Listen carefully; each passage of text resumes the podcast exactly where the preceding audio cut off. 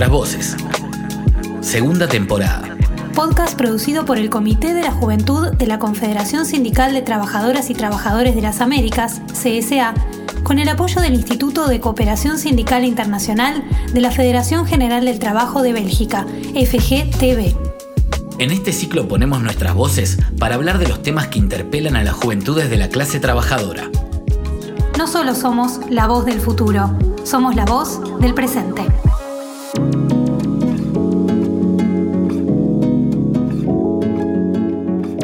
Bienvenidos y bienvenidas al sexto episodio de la segunda temporada de Nuestras Voces.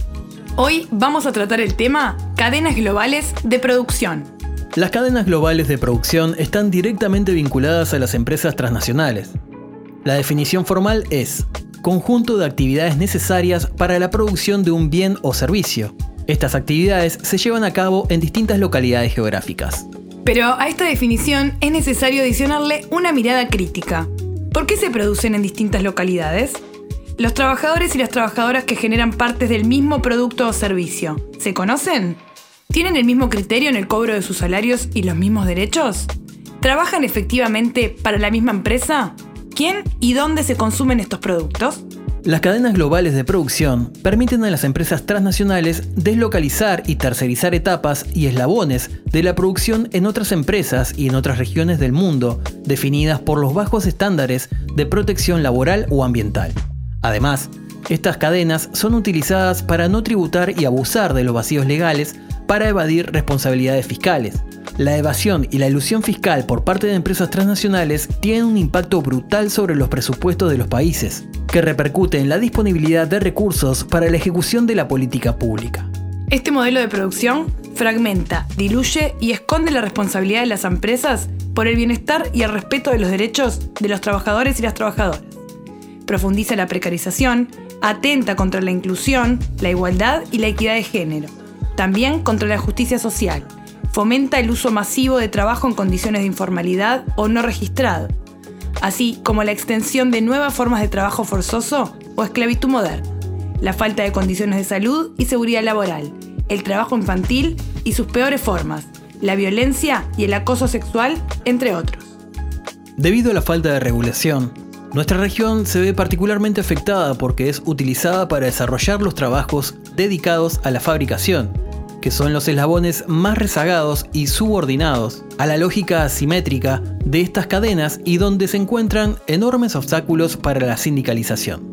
Los gobiernos de algunos países, lejos de cumplir con el rol estatal de ser garantes de derechos, se convierten en cómplices de las empresas transnacionales, configurando lo que denominamos arquitectura de la impunidad, caracterizada por la conformación de un entramado de acuerdos nacionales e internacionales como los tratados de libre comercio y protección de inversiones, que ofrecen un marco jurídico para la acción de la empresa. Estos modelos productivos van en dirección contraria a un mundo laboral justo y digno, y es necesario el compromiso de todos y todas para ser transformado y para acompañar a los trabajadores y las trabajadoras que lo viven diariamente. Los jóvenes tenemos mucho que ver en esto. Por eso, conversamos con Nahuel Placanica, titular del Comité de la Juventud de la CCA e integrante de la CGT Argentina.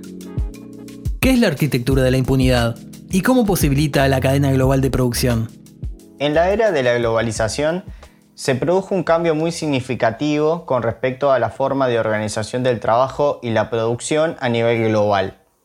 Las empresas transnacionales, que antes se basaban en un modelo que consistía centralmente en el control directo sobre la mayoría de las etapas del proceso productivo, muchas veces vinculado a las economías nacionales, pasaron a desarrollar sus operaciones a través de un nuevo modelo de organización del trabajo y la producción, el modelo de cadenas globales de producción.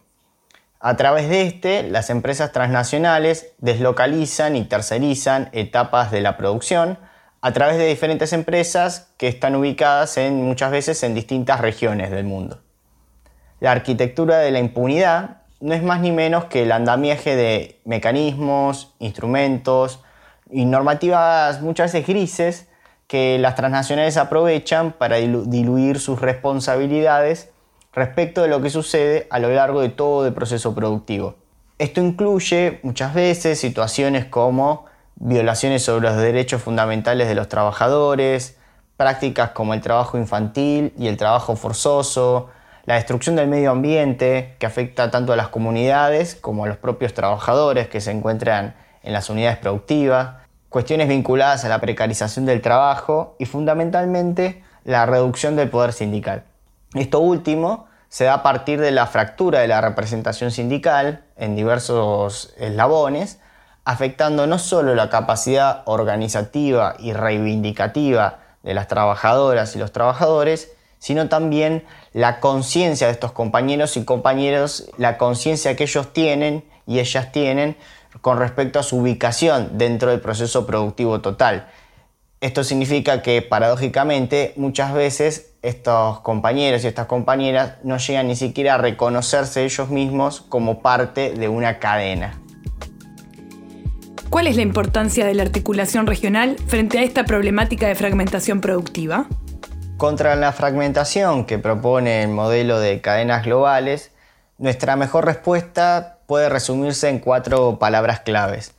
Unidad, solidaridad, organización y acción colectiva. Lograr esto sin dudas no es tarea fácil y por eso la CCA ha desarrollado un enfoque de investigación-acción participativa con el objetivo de generar evidencia e información que nos permita de una vez por todas romper con el velo corporativo y visibilizar a las trabajadoras y a los trabajadores que se encuentran en los eslabones de la cadena. Se trata básicamente de investigar, aprovechando las capacidades, la experiencia y la inserción que tienen las centrales en las cadenas globales que se encuentran en, nuestros países, para obtener información que nos permita diseñar una estrategia sindical más inteligente, más eficaz, para organizar a las trabajadoras y a los trabajadores de las cadenas y reivindicar efectivamente nuestros derechos. Desde la Confederación General del Trabajo de la República Argentina venimos acompañando este proceso que incluyó tanto la validación de un manual de investigación como la realización de talleres de formación y también de acompañamiento para y con las centrales, con la convicción firme sobre la necesaria atención acerca de esta temática, sobre todo en un contexto tan particular como el que vivimos. Me parece que al respecto tenemos que ser bien claros y, tener en mente que la salida a la crisis económica y social de la pandemia que vivimos es sin dudas un escenario en disputa. Eh, muy probablemente el gran capital busque aprovechar este contexto de, falta de trabajo, de mayor desigualdad, de, mayor necesidad de, obtener ingresos para la subsistencia, para presionar a los gobiernos y obtener reformas de flexibilización laboral, ya sea prometiendo inversiones y generación de empleo o amenazando con la relocalización de la producción. Nuestra tarea, me parece, es organizar a cada joven, a cada compañera y a cada compañero trabajador en todos los eslabones de las cadenas globales de producción que tienen inserción en el continente para fortalecer nuestra fuerza sindical, para defender nuestros derechos y para frenar los intentos flexibilizadores y promover una alternativa de desarrollo sostenible que nos lleve de una vez por todas a la justicia social.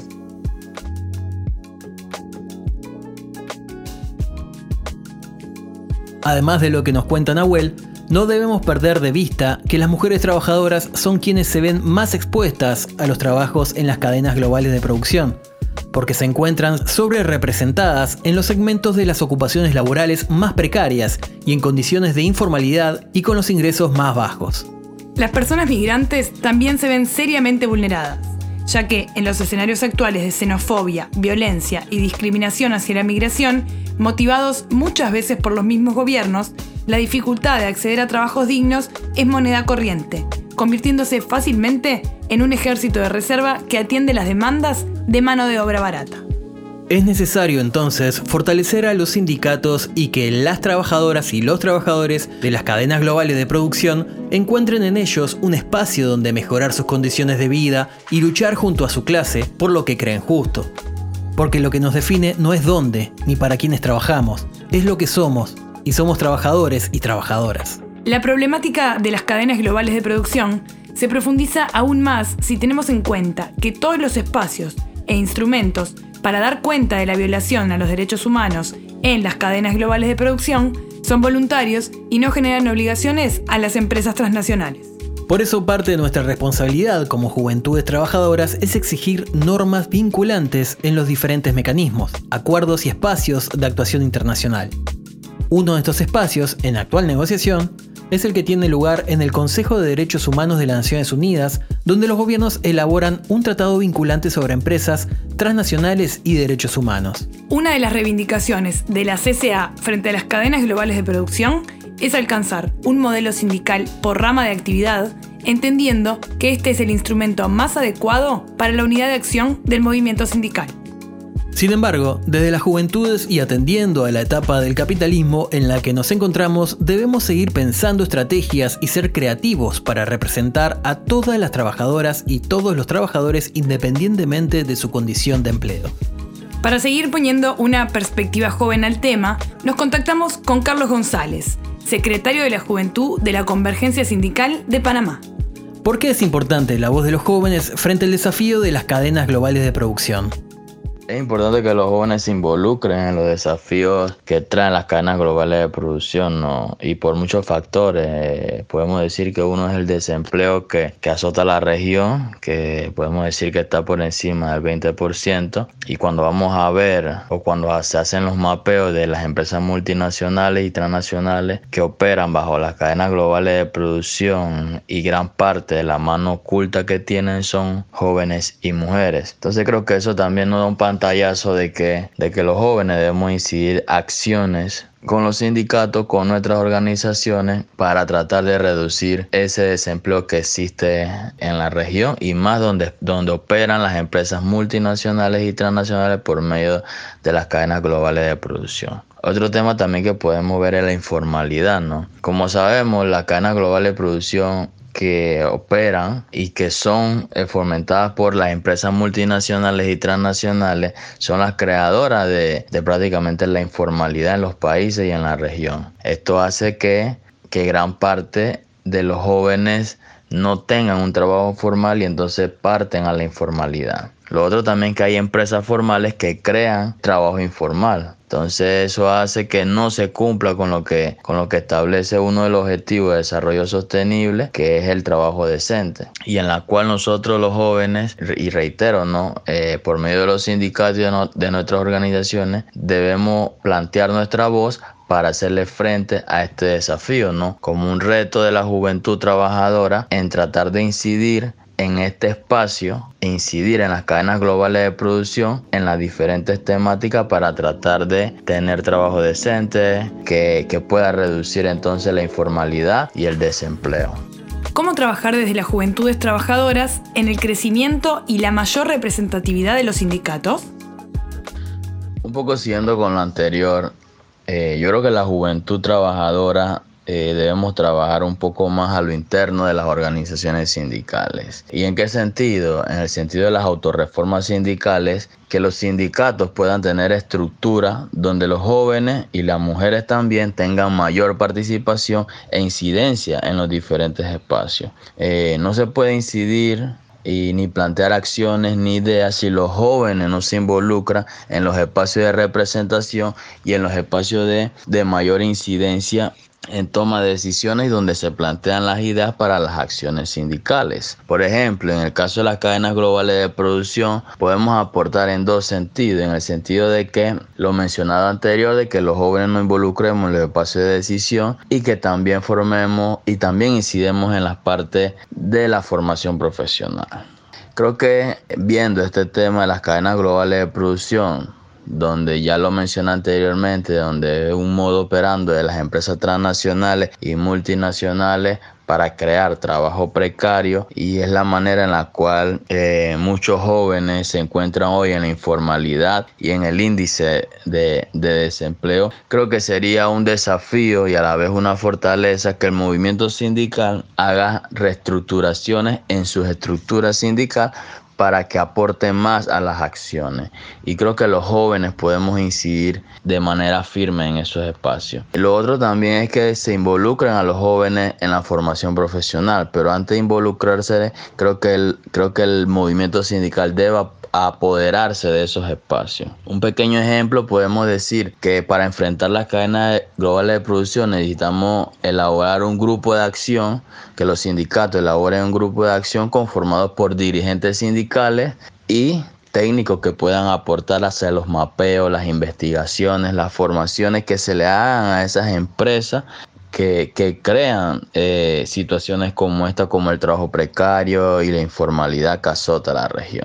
En, conclusión, creo que la juventud trabajadora eh, puede aportar más al movimiento sindical, a las organizaciones y en sí a, las acciones sindicales. Si los sindicatos tendrían unas estructuras más horizontales donde los jóvenes y las mujeres tengamos más participación, las ideas desde la perspectiva de juventud se puedan visibilizar entonces en la realidad de cada organización y de cada país. No podemos seguir luchando con estrategias de hace años atrás. El, el mundo del trabajo ha cambiado y asimismo la lucha sindical debe cambiar, debe adecuarse a la realidad del mundo de hoy. El resultado de las cadenas globales de producción y la actividad transnacional en la región, además de afectar directa y explícitamente al mundo laboral, agudiza la desigualdad y la concentración de la riqueza en nuestras sociedades. No podemos mirar para otro lado. Dame esos cinco. Cinco ejes para fortalecer el movimiento sindical y la juventud trabajadora de las Américas. Eje número uno. Organizar. ¿Alguna vez intentaste luchar solo por tus derechos? ¿Cómo te fue? Difícil, ¿verdad? ¿Has notado que cuando nos organizamos, cuando nos unimos, tenemos más fuerza? La organización colectiva nos fortalece como clase trabajadora. Si ya estás afiliado o afiliada a un sindicato, sabes el poder que la organización colectiva nos brinda como clase. La organización sindical representa a la clase trabajadora. Recuerda, la libertad sindical es un derecho humano y un pilar de la democracia en nuestros países. Si eres un joven trabajador o trabajadora, afíliate a un sindicato. Vamos a construir la lucha de la clase trabajadora. Familiarízate con los cinco ejes de esta campaña. Organizar, participar, representar, formar y posicionar. Dame esos cinco.